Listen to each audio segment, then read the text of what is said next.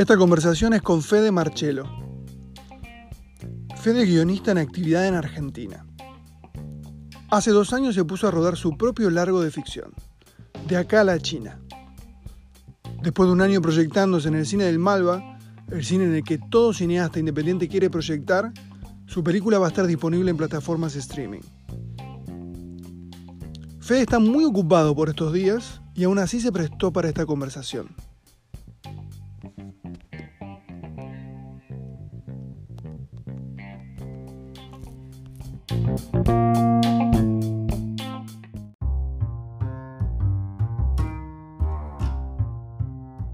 Fede. Hola, hola. Bueno, ¿comenzamos? Ah, sí, a ver. Bueno, Fede, contame, sé que estarás en tu casa, pero contame exactamente dónde estás. Bueno, en este momento estamos en Coglan, pegado a Saavedra, justo enfrente de la estación, en un departamento mirando cómo el otoño comienza a llegar a Buenos Aires. ¿Y vos estás en tu habitación, en un estudio? Es una, sí, es un estudio que uso para trabajar, donde trabajo como guionista. Perfecto. Fede, contame, ¿cómo y cuándo supiste que ibas a hacer cine? Bueno, en realidad no lo supe nunca. ¿Cómo arranca esto? Arranco haciendo publicidad primero. Eh, empecé trabajando a los 18 años en una agencia de publicidad y tuve la fortuna de que era un redactor publicitario que eh, a quien yo le presentaba un trabajo constantemente y me dijo, mira, esto es un guion.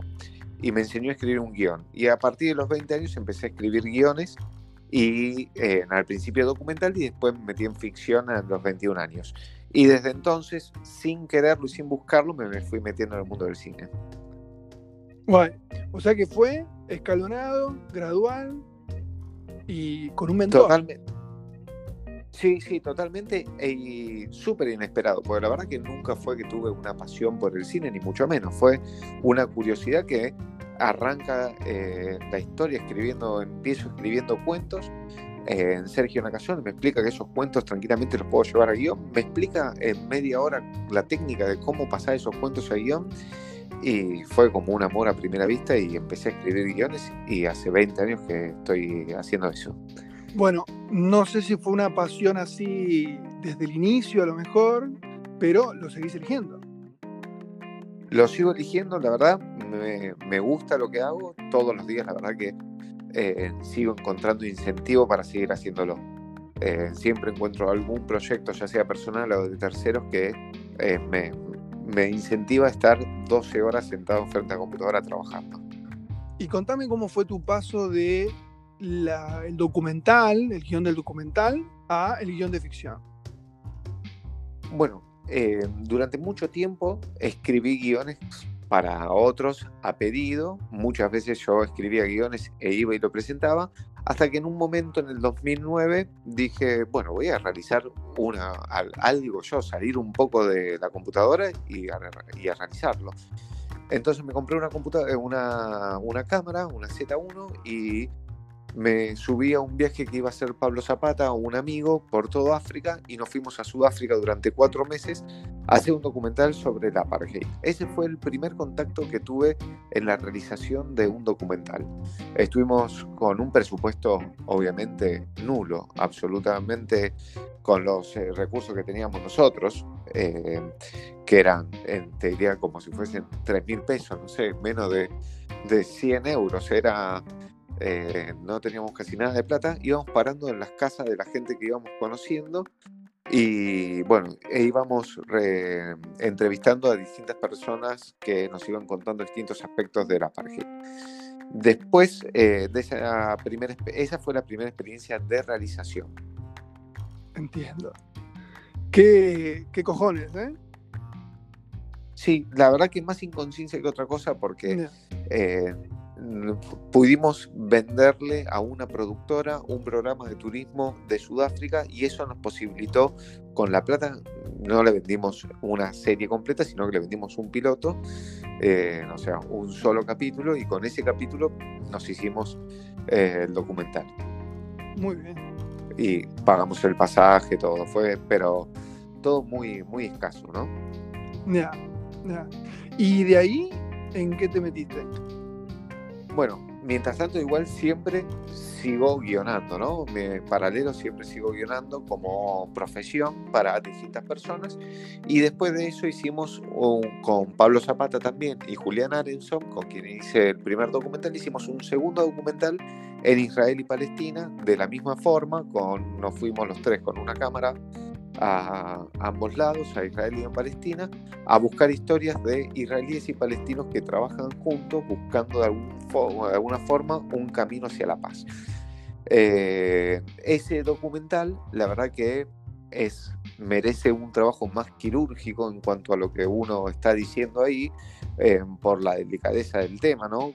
Que eh, hay, bastante para, hablar, pero lo cierto es que hay que hablar con seriedad del asunto, entonces intentamos durante un tiempo buscar alguna voz de mando que nos guíe a lo largo del relato. Eh, en esa voz de mando que habíamos encontrado en Pérez Esquivel, Adolfo Pérez Esquivel, Premio Nobel de la Paz en eh, Argentina.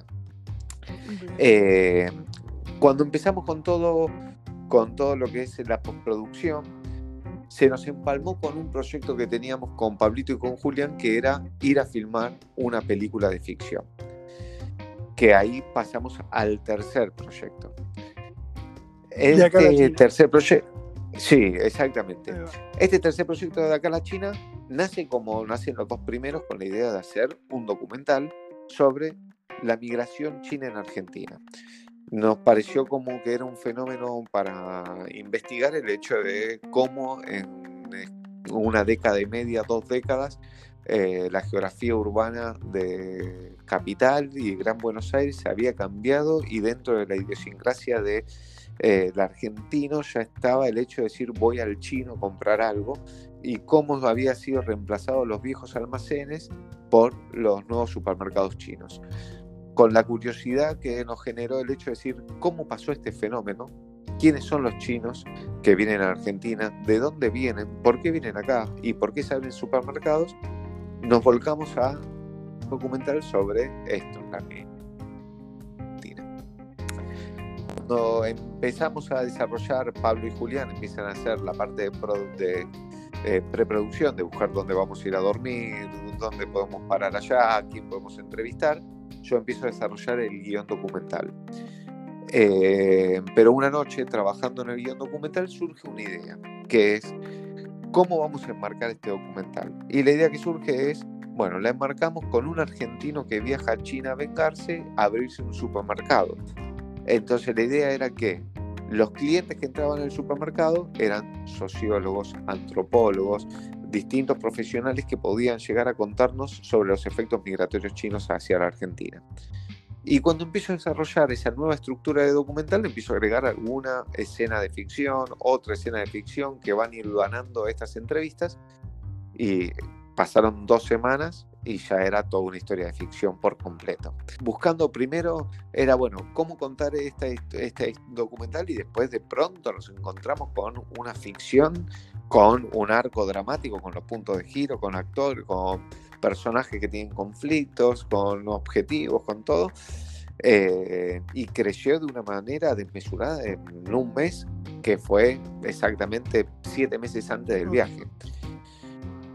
Eh, y, ahí, pues, y ahí empezó a pasar que eh, íbamos a ser tres, Pablo Zapata, Julián Atención y yo, los que íbamos a viajar, pero de pronto empezó a sumarse amigos no vinculados con el cine que decían, che, quiero participar en eso, ¿cómo hago? Eh, y entonces cada uno de, esos amigos empezaron a sumar eh, pagando su propio pasaje.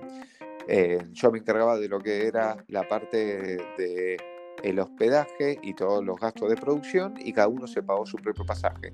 Allá me encargué también de la parte de, mm. bueno, de, alimentos. O sea que te llevaste tu propio crew.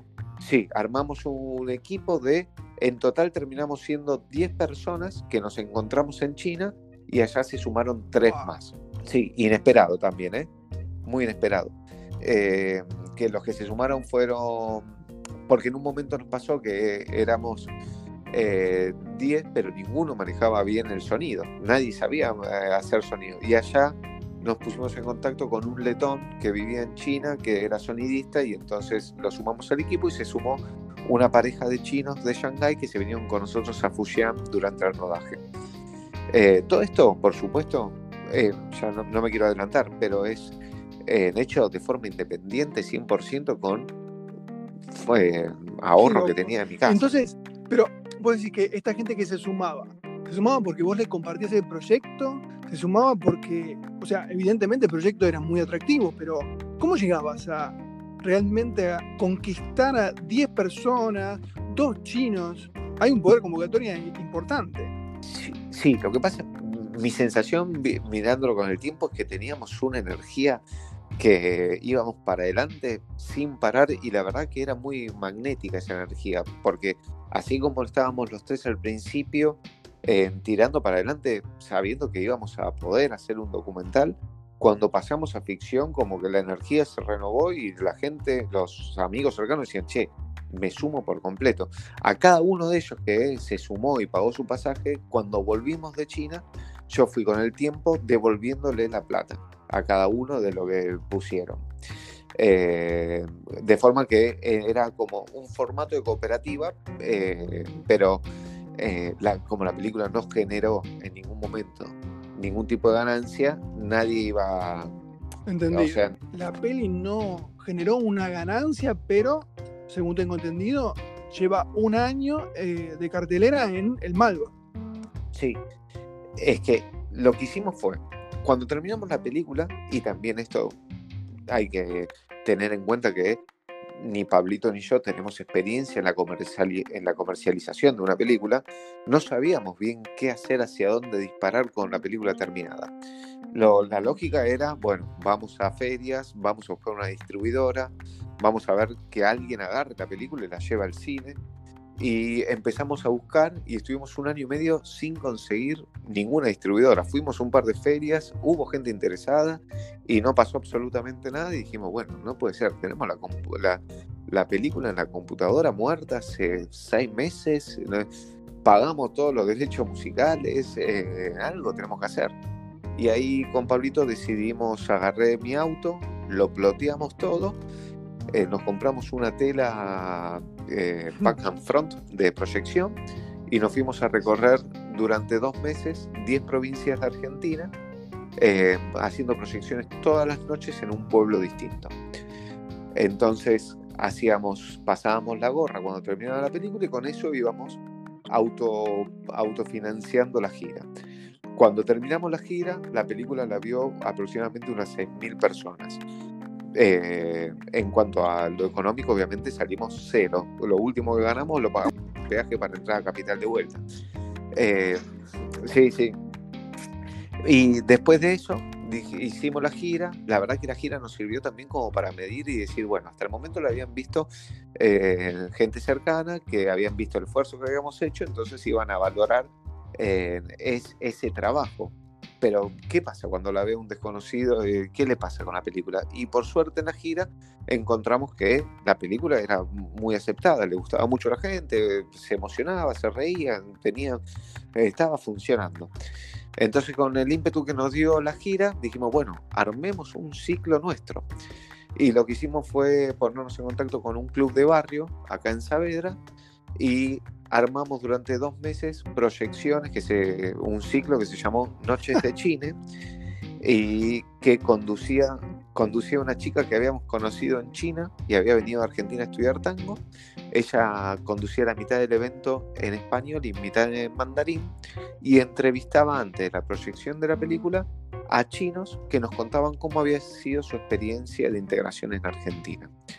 Entonces, primero se daba como una especie de 20 minutos de charla, eh, la que Amelia, Amelia Way era la chica, entrevistaba al chino que nos contaba qué le pasaba al principio, cómo le fue costoso aprender el español, eh, se daba la charla y después se proyectaba la película.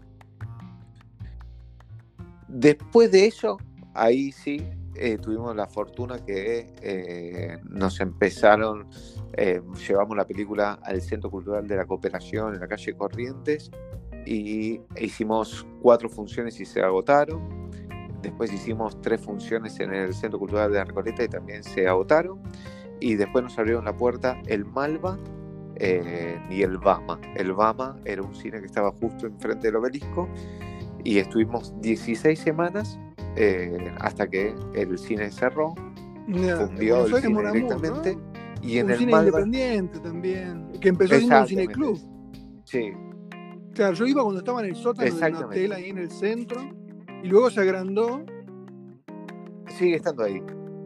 Ah, vos, claro, ¿no? En el Pues, Bauer la verdad es que ¿no? ahora mismo no me, no me puedo acordar exactamente. Bueno, el caso es que sí, que inició chico, se agrandó de repente y ahora parece que se tuvo que achicar de nuevo.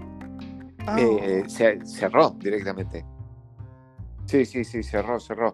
En un momento, o sea, cerró en junio del año pasado y estaban viendo a ver si se volvía a abrir. Lo que pasa es que eh, es costoso mantener un cine. Eh, ya, sí, sí, ahora ya nos meteremos en eso. Y bueno, y por suerte también nos abrieron la puerta del Malva y ahí estuvimos un año y un mes hasta que llegó el Un coronavirus. año en el Malva, pero ahí al Malva, ¿también fuiste a golpear la puerta o había contacto? Porque no cualquiera llega al Malva. Sí, sí, sí. No, por suerte eh, conseguí el contacto de la persona que hace la recepción de las películas y le mandé eh, en el correo con la película hasta que la pudieron evaluar y, Bueno, pues bueno, entonces, y la aceptaron. Si tenés un poder de convocatoria tal como para que 10 personas en Argentina se vayan a China, a... la recoge el Malva. Evidentemente la película tiene algo para decir, además de que aparentemente es como una radiografía de, como, como vos bien mencionabas, una radiografía de aquel fenómeno de migración en China, las consecuencias que tiene para la gente que vive en, en la ciudad de Buenos Aires. Evidentemente la película tiene fuerza. Yo la quiero mucho, no te voy a decir que no. Sí, tiene fuerza. Sí, sí, sí, sí, tiene... tiene eh, yo la siento como una película noble, que fue hecha con mucho, eh, con mucho Wow. corazón. Me llevó ocho años de vida. eh, es mucho tiempo. Y te estoy diciendo ocho años dedicándole todos los días a algo de la película. Eh, o sea que todos los días durante esto- estos últimos ocho años le metía algunos días seis horas, otros días cuatro, otros días tres, otros días doce, pero siempre la película demandó tiempo. Eh, sobre todo por hacerlo de forma tan independiente, donde no recibimos un peso Y de ahora- nadie. No sabías de comercialización, pero ahora lo aprendiste todo haciendo esta- eh, la comercialización de esta película. Un poco, sí, la verdad que fue como pagar una facultad directamente. Fue, ap- aprendí un montón eh, sobre cómo, sobre cómo, es el circuito, cómo funciona, lo que no significa que, que la para próxima experiencia eh, seguramente me sirva, pero no significa que para la próxima la venda, ¿no? Eh, todavía esta no la, no la logré meter en un circuito comercial de, de venta tipo una plataforma que podría llegar a ser uno de los posibles eh, espacios donde recupere, recupere algo de lo invertido. Eh, recién ahora, el 20 de mayo, la vamos a estar lanzando. ¿Vos tenés alguna corazonada o algún deseo para compartir? Mira, por un lado siento que eh, todo lo que va a ser el 2020 va a estar ausente de cine porque eh, supongamos que las salas se abran de acá a un par de meses, eh, creo que la gente va a tener temor de ir a encerrarse un espacio cerrado por todo, justamente por todo lo que está pasando. Que es, es lamentable, ¿no? Por supuesto, porque ya el cine venía en un, cada vez más reducido los espacios donde uno podía encontrar eh, películas que sean por fuera de, la industria, eh, de la gran industria, ¿no? Eh, acá en algún momento en Argentina teníamos el Bama, el Gumont, el Cosmos, el Arteplex, teníamos un montón de reductos, el, el Malva incluido, donde uno puede ir a ver determinado tipo de cine más alternativo, más independiente, y esos espacios eh, ya venían luchando eh, para sobrevivir y el coronavirus va a terminar cerrando mucho de ellos, que eso es lo, más lamentable de todo. sobre todo la, lucha que venía con, con las plataformas y que estos espacios ya necesitaban para poder subsistir meter alguna película industrial como para que genere más, eh, más, más fluidez de, gente. Ahora con todo esto la verdad que va a ser complicado. De todas formas el panorama no lo tiene claro nadie que va a pasar de acá a dos meses en líneas generales más allá por fuera del cine. Bueno, de cualquier forma está claro que eh, sin la intervención del Estado pero bueno, esto no, no tiene futuro. Total, total, total. Y sí, sí, es un cambio de paradigma que vamos a empezar a conocer en breve. Em, tengo una mirada un poco más eh, negativa, ¿no? Sobre todo la, me cuesta ser positivo sobre la reconversión que pueda venir después. Pero sobre todo hablando de esto, ¿no? De cine y espacios donde uno puede encontrar películas más, eh, más marginales, más alternativas esos espacios son los que mayor peligro corren. ¿Cómo seguís ahora? ¿Cuáles son los proyectos que tenés y dónde se, dónde se pueden ver? Bueno, eh, yo ahora estoy terminando justamente, eh, estamos editando eh, los módulos de la historia de Israel y Palestina, dejando todo servido para poder entrevistar en algún momento a el portavoz que nos va a hacer como hilvanar las historias y estoy con algunos trabajos eh, puntuales de, a pedido, eh, pero para ver las cosas que estoy haciendo, más que nada, eh, de acá a la China la película. Eso es lo que estoy haciendo ahora. Hicimos un corto en Maipú. Maipú es un pueblo que está cerca de Mar del Plata, que nos juntamos con Mariano Diacín, que es un amigo de la infancia que hace cine y con la Asociación de Cine Maipú, que es un grupo de vecinos amantes del cine, y entre todos hicimos un corto muy chiquitito que ahora está circulando por festivales, que todos los festivales, por supuesto, ahora se adaptaron Completamente. a online, ¿no? Presencia online. Bueno, Fede, mm. muchísimas gracias por tu tiempo. Un abrazo, tío. Un abrazo grande y gracias, che. abrazo.